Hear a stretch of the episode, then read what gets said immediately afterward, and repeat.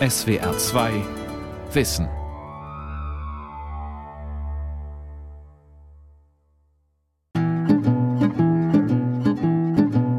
Wir haben ein interessantes Experiment gemacht. Da mussten die Untersuchungsteilnehmer die Rolle eines Serviceberaters bei der Deutschen Bahn übernehmen und es gab einen Kunden, der der Verbündete des Versuchsleiters war und dieser Kunde, der hat sich eben beschwert, also hat eine schwierige Serviceinteraktion kreiert. Die sogenannte Experimentalgruppe, die hat den Auftrag bekommen, immer freundlich zu sein, immer zu lächeln, egal sozusagen, was in der Serviceinteraktion basiert. Und die sogenannte Kontrollgruppe, die hat die Anweisung bekommen, wenn ihr da jetzt mit den Kunden da sprecht äh, und irgendwas Negatives passiert, ihr könnt einfach eure wirklichen Emotionen rauslassen. Professor Dieter Zapf, Arbeits- und Organisationspsychologe an der Uni Frankfurt, warnt seit Jahren vor den krankmachenden Aspekten falsch erzeugter Freundlichkeit. Dann hat sich zum Beispiel gezeigt, dass die Experimentalgruppe, die also die negativen Emotionen unterdrücken muss, einen deutlich höheren Herzschlag zum Beispiel hatte. Was heißt, sie waren stärker aktiviert. Man findet dann auch, dass sie stärker erschöpft sind. Falsch erzeugte Freundlichkeit kann nicht nur krank machen. Sie mindert die Leistungsfähigkeit. Das liegt einfach daran, dass das Steuern, das Unterdrücken von Gefühlen, dass das Anstrengung kostet. Emotionsregulation nennt das die Wissenschaft. Oder einfacher Emotionsarbeit.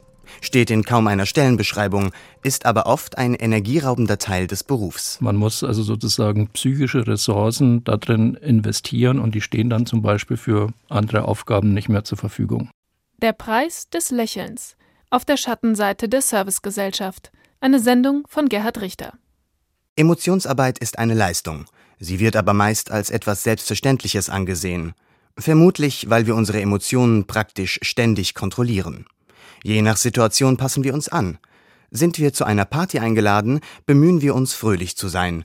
Gehen wir zu einer Beerdigung, unterdrücken wir den eventuell aufkommenden Wunsch herumzualbern. Jede soziale Situation stellt emotionale Anforderungen an uns.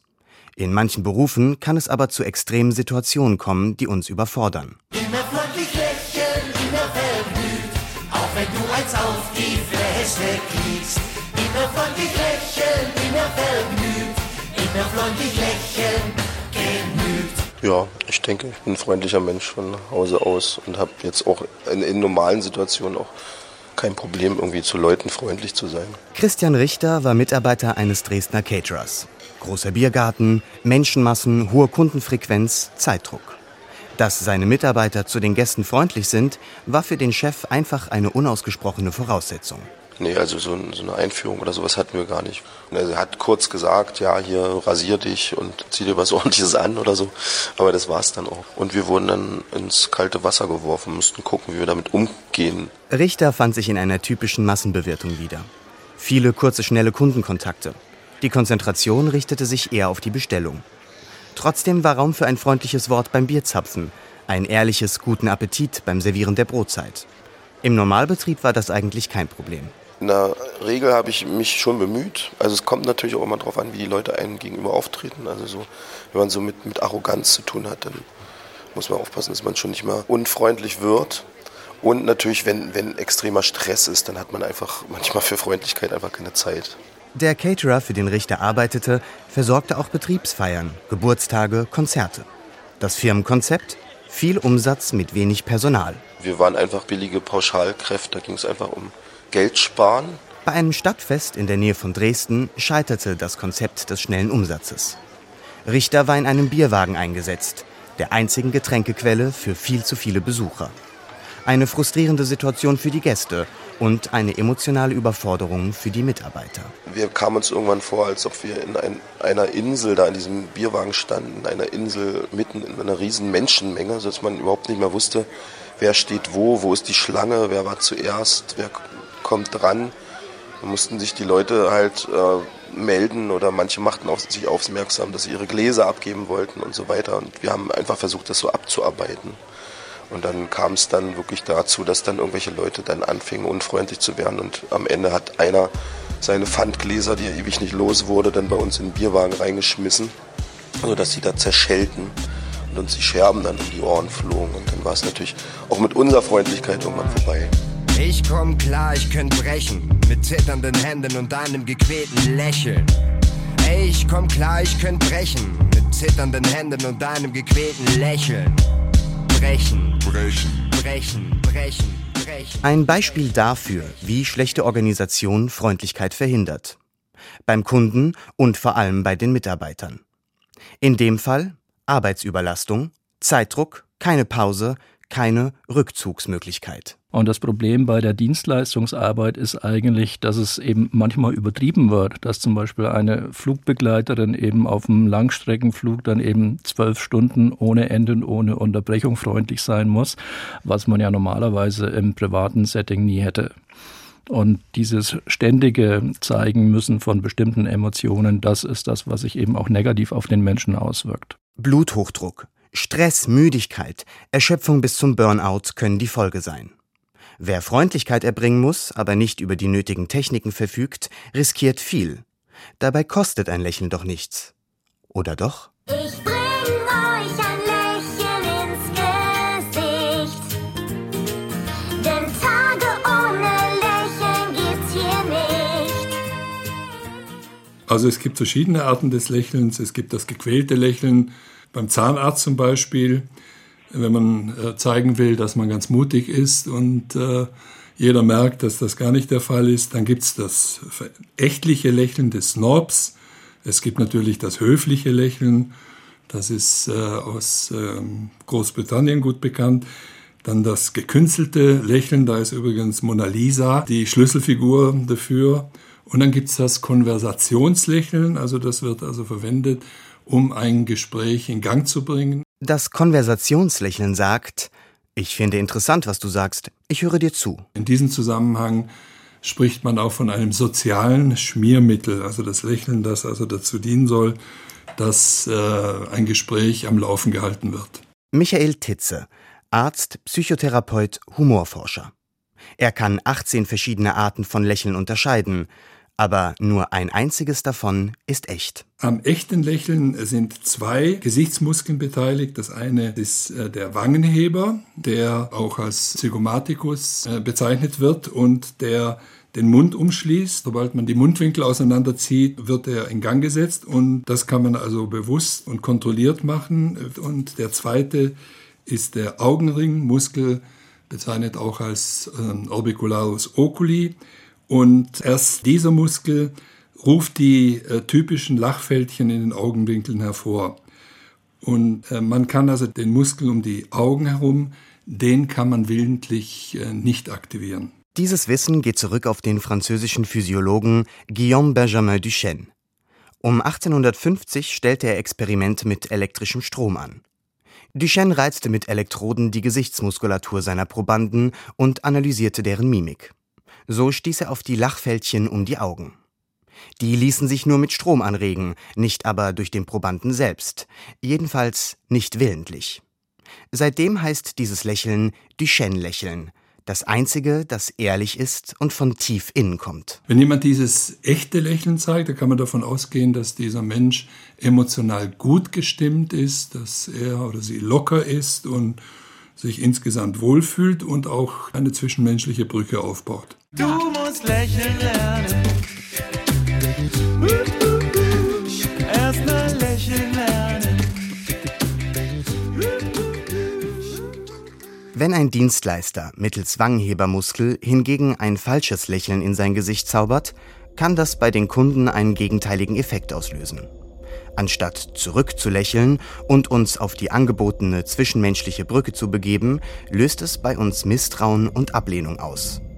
Auch wenn wir gar nicht bewusst wahrnehmen, dass die Augenfältchen fehlen, die für das Duchenne-Lächeln so typisch sind. Dann spüren wir ganz intuitiv, äh, dass etwas nicht stimmig ist. Und dieses Gefühl wird dem Gesprächspartner via Spiegelneuronen, das sind also Nervenzellen, die im Gehirn in einer bestimmten Gehirnregion angesetzt wird, die werden aktiviert und rufen dann beim Gesprächspartner ebenfalls ein komisches Gefühl hervor und das kann sich hochschaukeln und zum Schluss kann zum Beispiel ein Gefühl von Scham entstehen, von Verlegenheit und dass beide Gesprächspartner ein ungutes Gefühl haben. Michael Titze, der auch als Psychotherapeut arbeitet, trifft häufig auf Patienten, die von gestörten Gesprächssituationen berichten, obwohl sie, wie vom Arbeitgeber verlangt, ein freundliches Lächeln aufsetzen. Die haben also gesagt, also ich bemühe mich doch äh, freundlich zu sein und ich lächle, wie ich das auch in meinem Training gelernt habe. Äh, die reagieren dann unfreundlich komisch auf mich und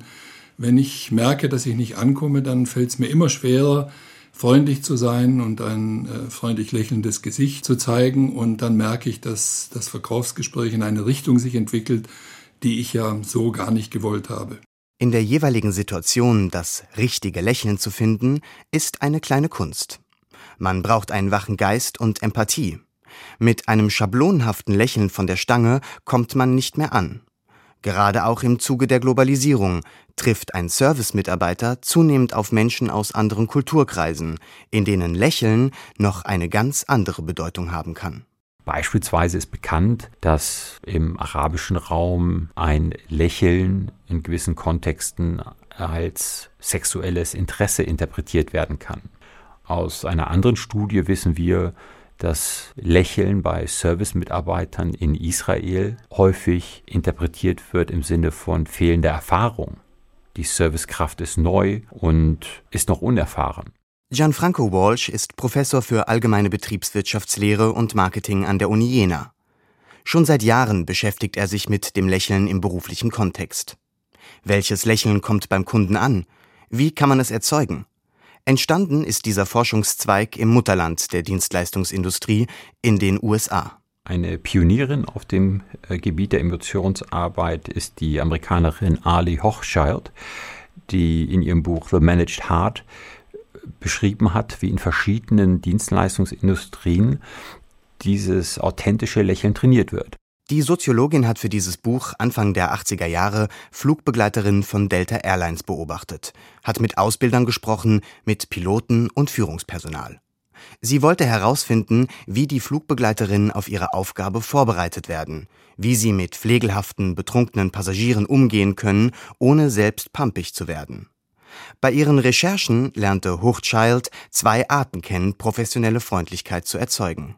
Und eine Technik, die vermittelt wird in der Ausbildung, ist, sich vorzustellen, dass solche Passagiere nicht pflegelhaft, aggressiv und alkoholisiert sind, sondern dass es sich dabei um verängstigte Erstflieger handelt.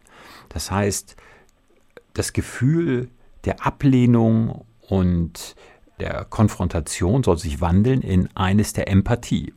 Und das funktioniert fast ausschließlich über die Vorstellungskraft der Flugbegleiterin. Diese Technik nennt man Deep Acting, also Tiefenhandeln.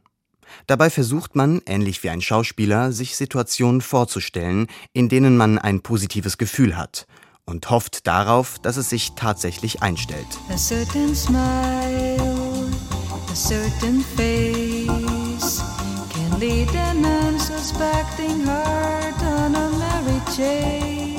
Die Flugbegleiterinnen von Delta Airlines sollten sich beispielsweise vorstellen, sie wären nicht in einem Flugzeug in 10.000 Metern Höhe, sondern zu Hause, in ihrem Wohnzimmer und hätten gute Freunde eingeladen.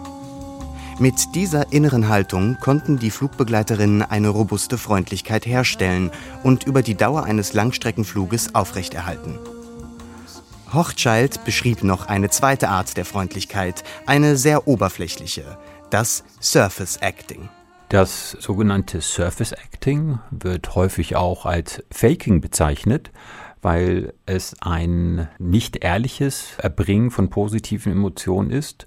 Man zeigt ein Lächeln, weil es verlangt wird, aber man versucht die dazugehörigen Emotionen nicht in sich selbst hervorzurufen.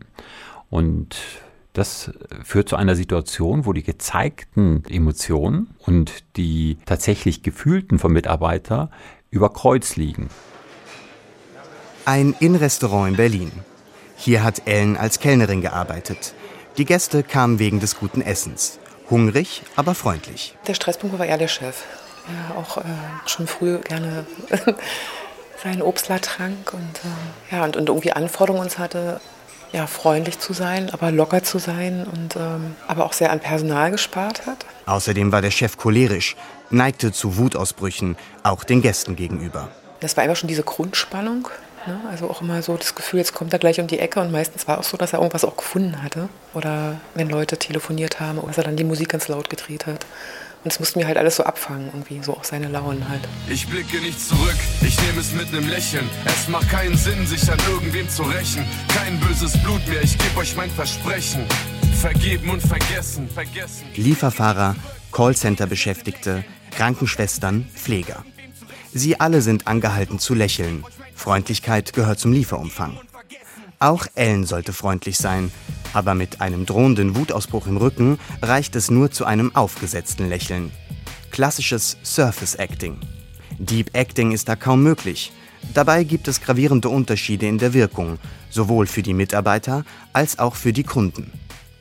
In einer Studie schickte Gianfranco Walsh Testpersonen zu einer Hotelrezeption. Dort wurden sie entweder mit einem echten Lächeln bedient oder mit einem aufgesetzten. Die Testpersonen mussten danach angeben, wie zufrieden sie mit der Serviceleistung waren. Und eine wesentliche Erkenntnis war, dass lediglich das Deep Acting, also das Tiefenhandeln, das Authentische, einen positiven Einfluss hat auf die wahrgenommene Kundenorientierung und auf die wahrgenommene Servicequalität. Und einen solchen Einfluss haben wir nicht gefunden für Surface Acting. Das heißt, wenn Sie die Qualitätswahrnehmung, äh, das, das Gefühl, eine gute Dienstleistungsqualität bekommen zu haben, wenn Sie das positiv beeinflussen möchten, dann funktioniert das nur über das Deep Acting. Noch eine Erkenntnis hat Gianfranco Walsh aus seinen Studien gezogen.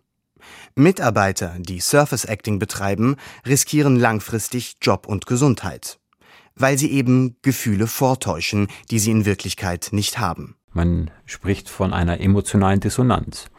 Und unsere und andere Studien konnten zeigen, dass diese emotionale Dissonanz dauerhaft schädlich für die Servicemitarbeiter ist. Diese emotionale Dissonanz führt zu emotionaler Erschöpfung, zu verringerter Arbeitszufriedenheit und letztendlich dann auch zu einem verstärkten Wunsch, den Job zu wechseln bzw. zu kündigen. Auch Ellen hat diese enge Zusammenarbeit mit einem aggressiven Vorgesetzten nicht lange ausgehalten. Er zahlte unpünktlich, animierte seine Kellner zum Betrug und ließ sie heimlich billigen Schnaps in Markenflaschen umfüllen.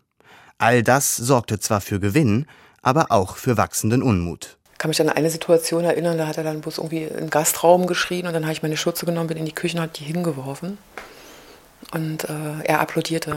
Und da ging halt einer nach dem anderen so, ne, wo die sagten, nee, das machen wir halt einfach nicht mehr mit. Ne, so lässt man mit sich nicht umgehen. Und ähm, irgendwann ist dann sozusagen die ganze Truppe gegangen. Ellen konnte sich mit dem so geführten Restaurant nicht mehr identifizieren.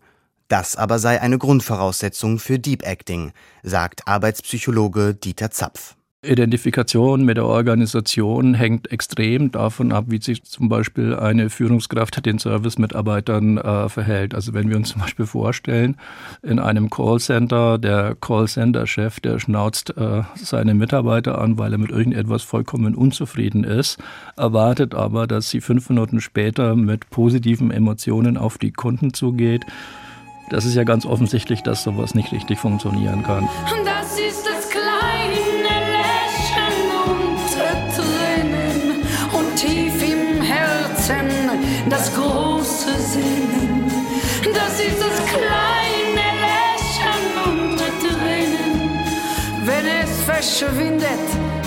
die Show vorbei. Wie man überzeugende professionelle Freundlichkeit erbringt, ohne sich selbst zu vernachlässigen, darüber gibt es in der Dienstleistungsbranche wenig Wissen. Ein Lächeln gilt immer noch als Wundermittel, auch wenn es nur aufgesetzt wird. In Callcentern beispielsweise sollen die Mitarbeiter ihr Lächeln einfach in Spiegeln kontrollieren, berichtet Gianfranco Walsh. Wir haben also aus Projektarbeit mit Callcentern gewisse Eindrücke gewinnen können. Und in dieser Branche gibt es die Redewendung, man kann auch am Telefon lächeln. Und der genannte Spiegel ist also kein ganz seltenes Objekt auf den Schreibtischen der Callcenter-Agenten. Darin kann der Mitarbeiter die Strahlkraft seines Lächelns kontrollieren. In Japan gibt es ein Zugunternehmen, das ebenfalls ein hohes Maß an Freundlichkeit von seinen Mitarbeitern verlangt. Zur Qualitätskontrolle setzt dieses Unternehmen eine Kamera mit Gesichtserkennungssoftware ein. Die Mitarbeiter und Mitarbeiterinnen, also Zugschaffner vor allem sind angehalten, bevor sie ihre Schicht beginnen, einen Selbsttest vorzunehmen und ihr Lächeln zu prüfen. Und diese Gesichtserkennungssoftware errechnet einen Punktwert. Und wenn ein Punktwert, ich glaube, von unter 70 Prozent erreicht wird, müssen die Mitarbeiter nochmal in den Monitor hineinlächeln, bis sie den gewünschten Punktwert erreichen und erst dann dürfen sie ihre Schicht beginnen, erst dann dürfen sie in Kontakt mit ihren Kunden treten. Nach allem, was wir bisher wissen, ist ein Arbeitstag mit so einem oberflächlichen Lächeln auslaugend und kann auf Dauer krank machen. Ein Ausweg ist eine dritte Form der Emotionsregulierung, die am wenigsten Energie kostet. Die Naturally Felt Emotion. Das heißt, den Service-Mitarbeitern ist es anheimgestellt, die Emotionen zu zeigen, die sie gerade verspüren, sich also natürlich zu verhalten. Und wir konnten zeigen, dass diese naturally felt emotions einen negativen Einfluss haben auf Burnout. Anders ausgedrückt, je natürlicher, je authentischer Mitarbeiter sich verhalten dürfen, desto weniger belastet fühlen sie sich und logischerweise desto geringer ist ihre Kündigungsabsicht. Die Forschung hat gezeigt, wenn man eben ehrlich ist, dann ist das langfristig am besten für einen selber und auch für das Unternehmen. Aber bedeutet das ein Rückfall in die Servicewüste? Müssen wir uns wieder an mufflige Schaffner, genervte Kellnerinnen und arrogante Bankbeamte gewöhnen? Sollten wir uns bei jeder pampig erteilten Auskunft freuen, dass der Infomitarbeiter wenigstens gesund bleibt? Nein, sagt Dieter Zapf. Menschen wollen freundlich sein, man muss sie nur lassen. Man hat ja eine gute Basis, weil Menschen eben in sozialen Situationen sowieso ihre Emotionen regulieren und Menschen zum Beispiel normalerweise immer motiviert sind, auch positive soziale Beziehungen zu anderen Menschen aufzubauen, kann man das ja auch benutzen. Das heißt, Arbeitsbedingungen sollten halt so gestaltet werden, dass Menschen dieses natürliche Bedürfnis eben auch möglichst gut umsetzen können. Mit einem Lächeln ist man immer gut gekleidet. Und darum gehen die ohne Lächeln aus dem Haus. Um so ein Lächeln wird man überall beneidet. Und mit einem Lächeln sieht man einfach besser aus. Anke Thorein von der Gewerkschaft Verdi beschäftigt sich ebenfalls mit dem Thema Freundlichkeit am Arbeitsplatz. Ihr Bereich Innovation und gute Arbeit will die Gefühlsarbeit, die in verschiedenen Dienstleistungen enthalten ist, stärker ins Bewusstsein rücken. Die Anforderung, die dabei besteht, also zum Beispiel mit dementen Patienten oder auch ganz normalen Patienten oder mit Kunden, die alle unterschiedlich sind, äh, eine Kooperation herzustellen oder mit seinen eigenen Gefühlen oder auch den Gefühlen des äh, Kunden oder Patienten umzugehen und immer sofort reagieren zu müssen auf die unterschiedlichen Sachen, die sehr unwegbar sind, das sind Anforderungen, die sind nirgendwo benannt. Jedes Jahr veranstaltet ihre Fachgruppe eine Tagung, bei der Arbeitsforscher, Vertreter der Krankenkassen und der Gewerkschaften mit Praktikern zusammen beraten und sich austauschen, Fragen stellen, Antworten finden. Wie kann man sich seine echte Freundlichkeit bewahren? Ein wichtiger Schritt wäre zum Beispiel, die Mitarbeiterinnen zu sensibilisieren, auf ihren Freundlichkeitspegel zu achten, Grenzen wahrzunehmen. Ein zweiter Schritt wäre es, die Einhaltung der Grenzen auch einfordern zu können. Und das ist oft sehr riskant. Aber wenn ich sage, nee, okay, lieber Vorgesetzter oder Kollegen, so, das ist mir jetzt genug mit den Patienten, Callcenter-Anruf oder bei der Post auch äh, Anzahl der Päckchen, dann ist man relativ schnell in Konfliktlinien und beziehungsweise setzt man dann Grenzen auch dem Arbeitgeber welche. Und das ist dann der Punkt, wo die Machtverhältnisse greifen und der Einzelne nicht mehr weiterkommt, äh, weil dann letztendlich, wenn man da Nein sagt, individuell gleich sozusagen die Existenz entzogen bekommt. Sei es durch Nichtentfristung oder Arbeitsplatzverlust oder eben Arbeitskraftverlust, indem man krank wird. Der Gesetzgeber hat dieses Risiko schon vor 20 Jahren erkannt. Im Paragraph 5 des Arbeitsschutzgesetzes wird den Betrieben seitdem vorgeschrieben, eine Gefährdungsbeurteilung zu erstellen. Das muss man sich als Prozess denken. Das heißt, man schaut, was für Gefährdungen, die potenziell sind, gibt es da. Und die muss man machen, auch bevor jemand krank wird. Äh, und man muss Maßnahmen entwickeln, dass überhaupt jemand krank wird, also von der Grundidee. Und äh, das ist relativ offen konstruiert gewesen und viele haben so getan, als wüssten sie nicht, was damit umgehen und dass psychische Fehlbeanspruchungen auch nicht dazu gehören würden, war aber nie so gemeint. Dabei steigt die Zahl der Krankheitstage durch psychische Fehlbelastung stetig an und steht mittlerweile an vierter Stelle der Krankheitsgründe von Arbeitnehmern. Pflegerinnen, Kellnerinnen, Flugbegleiterinnen, Verkäuferinnen, Lieferfahrer, Mitarbeiter von Callcentern halten die emotionale Belastung oft nicht mehr aus. Anke Thorein kritisiert, dass zu wenig getan wird, um zum Beispiel zu hohen Freundlichkeitsdruck zu verringern. Da muss man sich einfach nur zusammensetzen und die Beschäftigten befragen und eben auch deren Maßnahmen entwickeln lassen und umsetzen. Dann wird das auch schon passieren. Aber da nur 9 Prozent oder 10 Prozent der Betriebe überhaupt vollständige Gefährdungsbeurteilungen machen, die auch psychische Beanspruchungen mit einbeziehen, ist das natürlich marginal. Und das ist eigentlich das Skandalöse dabei. Ich würde lächeln, wenn ich du wär. Ich würde lächeln, wenn ich du wär. Yeah. Katrin Pusch ist Psychotherapeutin in der Tannhof-Klinik in Berlin. Zu ihr kommen Patienten, die sich ausgebrannt fühlen, traurig, aus ihrem inneren Gleichgewicht gebracht. Antriebslosigkeit, Interessenlosigkeit, Appetitverlust oder Steigerung, Schlafstörungen, Reizbarkeit und Stimmungsschwankungen bzw. negative Stimmung. Also dass man alles negativ sieht, was gerade im Leben jetzt so passiert. Viele Patienten kommen aus der Dienstleistungsbranche, arbeiten an der Hotelrezeption oder als Flugbegleiterin. Die Ware, die sie liefern, besteht zu einem Großteil aus Freundlichkeit gegenüber Fremden. Das sind Menschen, die ihre Bedürfnisse immer wieder zurückstecken sozusagen, also die sich nicht gut abgrenzen können und es versuchen mal allen recht zu machen. Und unter Umständen, das ist ja häufig in Berufen, eben, wo man mit Menschen zu tun hat, im Krankenhaus oder in anderen Dienstleistungsbereichen, dann merkt man halt, äh, man gibt immer nur, aber bekommt nicht. Und das macht dann auf Dauer krank. Eine Therapie dauert Wochen. Katrin Pusch vertraut auf die Methoden der klassischen Verhaltenstherapie. Bei schweren Depressionen verschreibt sie zunächst Medikamente. Bei leichteren Fällen animiert sie die Patienten zu kleinen Aktivitäten, lockt sie aus der Zurückgezogenheit, verhilft ihnen zu positiven Impulsen. Wenn die Patienten dann einigermaßen stabil sind, beginnt die eigentliche Aufbauarbeit. Dann arbeitet man sozusagen an der Gefühlsverarbeitung, an Ausdruck von Gefühlen bzw. Achtsamkeit verbessern für eigene Wünsche und Bedürfnisse, sich um sich selbst kümmern. Das wäre so der große Baustein das Wichtigste eigentlich überhaupt, um nicht mehr dahin zu kommen, dass sie halt sich vernachlässigen vor lauter Freundlichkeit anderen gegenüber. Lächeln und Freundlichkeit gelten immer noch als selbstverständlich. Dabei sind sie längst zu einer Ware geworden, zu einem Produkt. Wenn wir Serviceleistungen konsumieren, sollten wir öfter mal daran denken, zu welchem Preis wir das bekommen.